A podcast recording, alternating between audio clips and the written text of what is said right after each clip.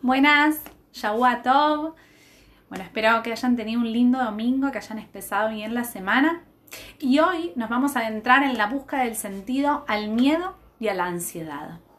Bueno, piensa bien y va a estar bien, dice el Rebe, ¿no es cierto? Pero yo creo que más que piensa bien y va a estar bien, a lo largo de nuestros días nos cuesta conectarnos con eso y empezamos a querer bien y que esté bien que no es lo mismo. ¿Por qué? Porque nos repetimos como una especie de mantra, ¿no? Piensa bien y va a estar bien, piensa bien y va a estar bien. Ah, y, y, como no logramos conseguirlo, porque hay muchas cosas que no trabajamos, solo lo decimos desde afuera, entonces no es real. Entonces es un quiero bien y que esté bien, que no es lo mismo. Entonces, ¿qué nos pasa con los miedos? ¿De dónde surgen nuestros miedos? Nuestros miedos surgen de muchísimos lugares, pero principalmente de las cosas que nos decimos. Puede ser que esas cosas que nos digamos tengan que ver con cosas del pasado, con cosas de la familia, con cosas propias, con experiencias vividas, con limitaciones que hoy vemos que no sentimos que no tenemos las capacidades, pero todo esto abre un panorama a temores pensados e impensados dentro de una misma persona. Puede ser que tengamos miedo a la, enfermedad, a la muerte, a quedarnos sin trabajo, a estar en la pobreza, que tengamos miedo a los cambios, ¿no? ¿Cuántos que aún generando un cambio para mejor, aún tenemos miedo de tomar esa decisión? Entonces, la realidad es que, ¿a qué le tenemos miedo? ¿Y para qué viene el miedo? Esto me parece que es muy, muy, muy importante, que nos conectemos en ¿Para qué viene el miedo a nosotros? ¿Sí? Entonces, todo miedo empieza siendo chiquito. No hay miedos gigantes. Y el miedo no es una persona exterior que vive ahí en el afuera y es una sombra gigante que viene a buscarnos, sino que el miedo está dentro de uno. No hay miedo sin una persona que lo sienta. Entonces, ¿qué es lo primero que tenemos que reconocer? Que el miedo tiene un propósito. El propósito del miedo es venir a decirnos que hay algo que nos está haciendo ruido. El miedo es esa alarma que te dice, bueno, mira, las herramientas que vos sentís que tenés para resolver determinada situación, no sentís que te alcancen. Ahora este miedo puede ser un miedo positivo, saludable, que me pueda decir, por ejemplo, si yo estoy frente a un oso gigante, que realmente me agarra miedo porque las herramientas que yo tengo para gestionarlo son muy pocas, no sé qué hacer con este oso gigante, o de repente puedo estar al lado de una cucaracha y actuar igual que si fuera un oso. Entonces, en realidad, ese miedo, mm, ese miedo me está trayendo otra cosa dentro de mí y me está imposibilitando gestionar mi realidad cuando en realidad es una pequeña cucaracha, no puede hacerme técnicamente daño. Entonces, lo primero, lo primero, tengo que ver de dónde viene ese miedo. Generalmente parte de los miedos está relacionada con el perder, con el perder el amor de, con el perder una situación, con el perder el control, con el perder algo que conocíamos incluso nuestro, con el perder algo en particular en nuestras vidas. Entonces, primero lo que tengo que hacer es escuchar qué es lo que me trae el miedo. El miedo es un aviso, es una alerta, no es un enemigo y es algo que, está dentro de mí, es una emoción mía. O sea que primero la tengo que escuchar. ¿Qué me trae a mí el miedo? Generalmente cuando tenemos miedo, ¿qué nos decimos? No hay que tener miedo, ¿eh? No hay que tener miedo. No, no, no, no, no lo negamos. Entonces al negarlo, ¿y qué nos pasa? Peor, porque como dijimos antes, todo miedo empieza siendo chiquito. Pero cuando el miedo no es escuchado, a medida que pasa el tiempo, ese miedo empieza a ser más y más grande. ¿Pero por qué? Porque necesita que lo escuchen, porque me está avisando de algo y como no lo escucho, grita. ¿Vieron como los chicos, mamá, mamá, mamá, mamá? Si mamá no le está escuchando, cada vez grita más fuerte. No va a gritar más bajito porque la madre no le esté prestando atención. Bueno, el miedo dentro de nosotros es un poco este chico que grita y nos dice mamá, mamá, mamá, mamá. ¿Pero por qué? Porque hay una diferencia en la forma en la cual nosotros vivimos el mundo y en la forma en la cual tendríamos que mirar la vida en este mundo. Porque nosotros tendríamos que poder darnos cuenta de que tenemos un solo Dios y dos formas de ver el mundo. Una desde la mirada del mundo material y una desde la mirada del mundo espiritual. En cambio, nosotros, ¿qué hacemos? Tenemos muchos dioses, ¿sí? Aunque piensen que no. Tenemos muchos dioses y un solo mundo. ¿Y qué quiero decir con esto? Que pensamos que esto es lo que hay y que si pierdo el control dentro de lo que conozco ya está.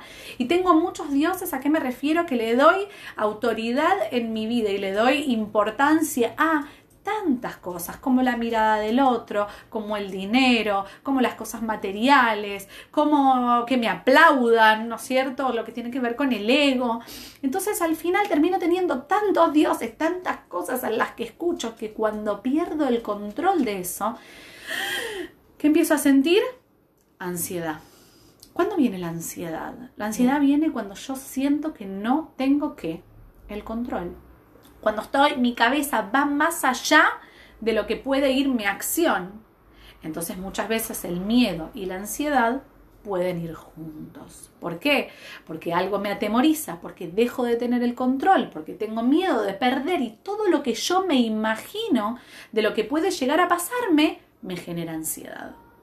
Bueno, está bien, hasta acá estamos bárbaros. Ahora cómo podemos un poco gestionar esto. Esta es la idea, por lo menos que empecemos a buscarle el sentido. Ya lo primero y lo más importante está y es que que nos dimos cuenta que el miedo no es un enemigo, que reside dentro de mí, es una emoción propia y que viene para alertarme de algo. ¿Sí?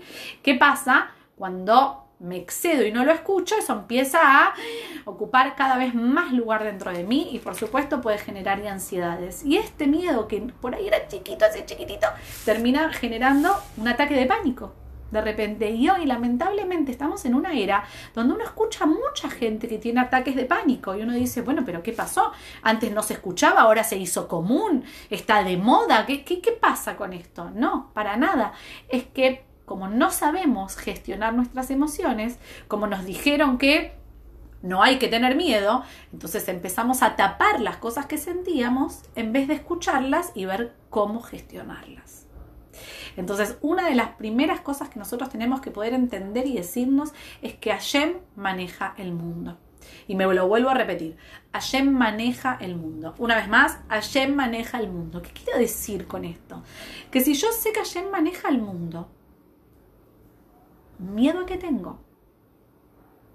Puede ser que me agarre ese ruachtut, ese espíritu de, de, tontera, por decirlo de alguna forma, y a veces sí, ¿no? Como un ser humano que soy, tenga miedos, ¿ok? Es parte de la naturaleza humana. Pero ¿qué me vuelvo a repetir? Hashem maneja el mundo. Esto que está pasando, sea lo que fuere, también está dentro del plan divino. Me excede a mí saber el por qué, pero sé que tiene un sentido y que Hashem está conmigo, no estoy solo, nunca estoy solo. Entonces, si Hashem maneja el mundo, ¿de qué estoy teniendo miedo yo si esto también es parte del plan?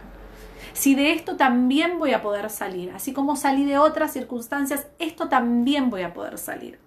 Lo segundo es elegir qué me digo, ¿Qué elijo decirme? Porque otra de las cuestiones muy importantes es que aquellas personas que se conectan con los temores y durante el día las cosas que se dicen están relacionadas con ellos, esto no se termina nunca, porque cuando se van a dormir no pueden irse porque el fantasma del miedo, porque todavía no pudo entender de que era algo propio, lo acosa aún durante las noches. Entonces, cuando duerme, está traído que, ¿qué es el, parte del sueño? Aquello, aquel residuo, digamos, diurno. Bueno, ¿a qué le temió durante el día que la acecha durante las noches? ¿Alguna vez les pasó por ahí acostarse y no poder dormir de los pensamientos que vuelven, que dan vuelta y dan vuelta y dan vuelta? ¿Y qué pasa con eso? Bueno, son esos miedos que nos acechan que no les damos el lugar. Entonces tratan de encontrar un minuto para que uno los escuche. Entonces, lo primero que hago, escucho que me trae el miedo. ¿A qué le temo? ¿De dónde viene este miedo? ¿Qué me quiere decir? Porque puede ser que no tenga las herramientas para resolver algo. Entonces puedo ir a pedir ayuda, es genial.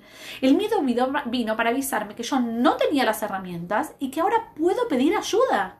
Espectacular, qué mejor. Es una buena señal. Entonces, cuando lo escuché y pido ayuda, termino ahí. Ya está. Puedo pegar el grito de ayuda y ya está. Porque además me digo que ayer maneja el mundo, que esto también es parte del plan divino y que no estoy solo. No estoy solo porque ayer me ayudé, además porque voy a ir a pedir ayuda. Acepto que tengo miedo. No está, no hay algo malo en mí porque tenga temores. Al contrario, lamentablemente va a haber algo malo en mí si no lo gestiono porque esto cada vez más va tomando espacio dentro de mi ser, hasta llegar a patologías. hasta llegar a una ansiedad donde vivo con, ¿no? Con el aire contenido en el pecho, acá arriba. Y así es bastante difícil poder respirar. ¿Qué pasa cuando decimos, uff, lo pude decir, me lo saqué de encima, me saqué un peso de encima? Porque otro de los pasos es poderlo hablar hablar con alguien, por eso es tan importante tener un mashpia, un moré, un amigo, alguien a quien uno pueda recurrir cuando siente que los miedos, los temores, las ansiedades se le están yendo de las manos. ¿Por qué tenemos que hacerlo solos? ¿Que somos mejores si, si lo resolvemos solos? No, yo puedo, yo puedo. O sea, Jem dijo en algún momento que teníamos que resolver todos solos. Yo creo que no. Entonces vamos y pedimos ayuda podemos aceptar que no podemos con todo y pedimos ayuda. Clave. Me escucho. Tomo conciencia que allá maneja el mundo esto también. Pido ayuda. Y otra de las pero herramientas espectaculares es cuando yo me doy cuenta de esto. Aún sigo teniendo mis propios miedos, pero puedo ir y ayudar a otros también porque por lo menos ya sé lo que vienen a hacer en mí, ya sé cuál es el mensaje que me traen. Entonces, por ello todavía no lo tenga resuelto. Y por ahí resuelto, resuelto, no lo tenga nunca, porque como dijimos, los miedos son parte de la naturaleza humana. Pero, por lo menos cada vez que sienta una emoción de miedo, en vez de paralizarme, que cada vez se haga más grande, yo pueda aprender que tengo en mis manos la elección de gestionarlo escuchándolo, tomando conciencia de la presencia divina, si no puedo resolverlo sola, pidiendo ayuda, buscando las herramientas que siento que me faltan, ¿sí? tratando de ver para qué viene, de dónde viene. Y con todo eso, poder ir y ayudar a alguien más. Porque en el ayudar a alguien más, además de poder realmente ayudarlo a transitar sus temores y sus ansiedades, yo también reafirmo en mí lo que acabamos de decir. Y con eso sigo trabajando me. Esta es la clave. Seguir en continuo trabajo, porque como uno es, en función a las situaciones que se le presentan, entonces nunca está de más mantenerse activo en aquellas cuestiones que uno sabe que por ahí es un poco reincidente. Así que bueno, espero que les haya servido y cualquier cosa, nos vemos, si Dios quiere, la semana que viene. Chau, chau.